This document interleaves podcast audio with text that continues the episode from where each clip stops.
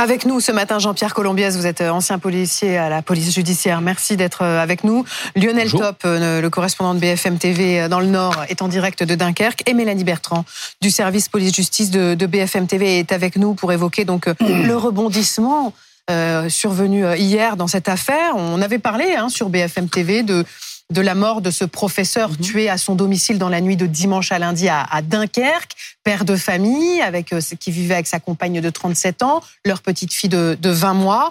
Il avait d'abord été question d'un cambriolage et puis hier rebondissement donc euh, la compagne a été placée euh, en garde à vue. Quelles sont les dernières informations dont vous disposez ce matin, Mélanie? Oui, c'est allé très vite effectivement. Elle passe de victime lundi matin auprès des policiers à suspecte, en tout cas personne placée en garde à vue. On rappelle qu'elle est évidemment présumée innocente à ce stade. Mais effectivement, il y a plusieurs choses qui ont troublé les enquêteurs. Ce sont des informations du service police-justice. D'abord, il y a des incohérences dans son récit, peut-être à propos euh, de l'heure à laquelle elle appelle la police.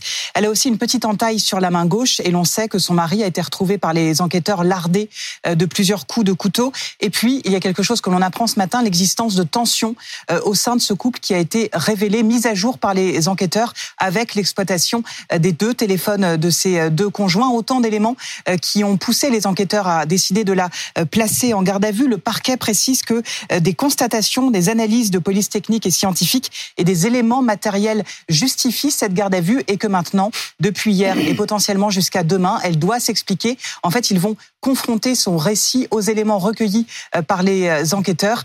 évidemment, je le rappelle, elle est toujours présumée innocente. On est dans les fondements là, vraiment du fonctionnement de la police judiciaire, mm-hmm. Jean-Pierre Colombiès.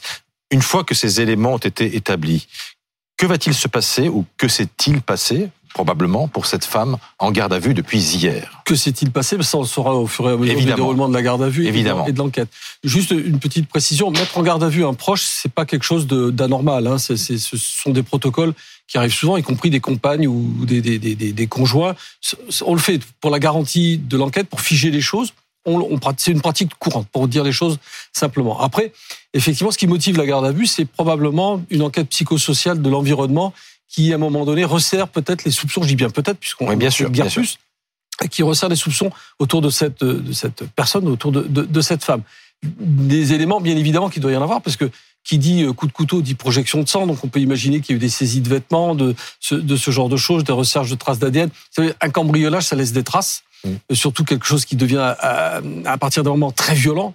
Donc il y a eu un, dialogue très probable entre les enquêteurs qui ont fait les constatations, le médecin légiste, et puis l'environnement de la rue aussi, tout simplement l'enquête de voisinage qui a pu révéler ou l'absence d'éléments ou au contraire des éléments contraires. Et donc là, euh, dans l'intimité donc de la garde à vue, mm. on va lui opposer ces éléments à la thèse du cambriolage, qui est, est, défendue depuis le début, puisque on rappelle que c'est mm. elle qui appelle la police en évoquant un cambriolage qui, apparemment, dit-elle, a mal tourné.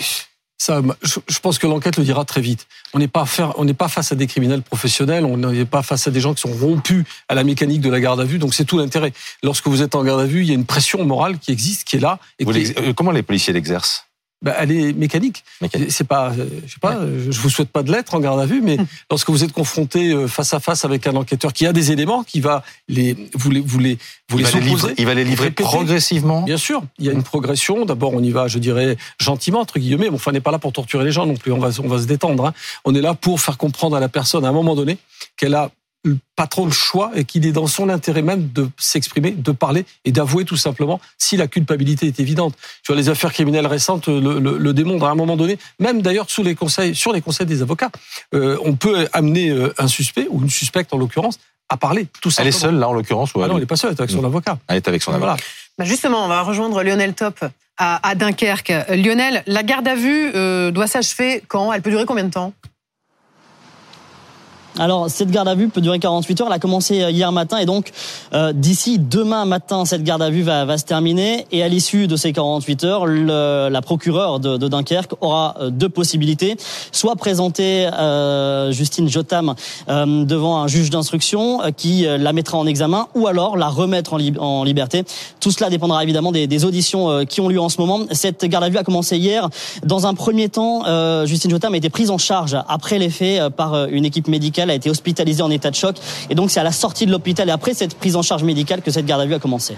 Vous pouvez nous donner deux ou trois éléments sur le profil à la fois d'elle et lui. Oui, ce sont euh, deux enseignants. Lui s'appelait Patrice Charlemagne, deux enseignants à l'université de Dunkerque. Lui, il était professeur d'allemand et de néerlandais.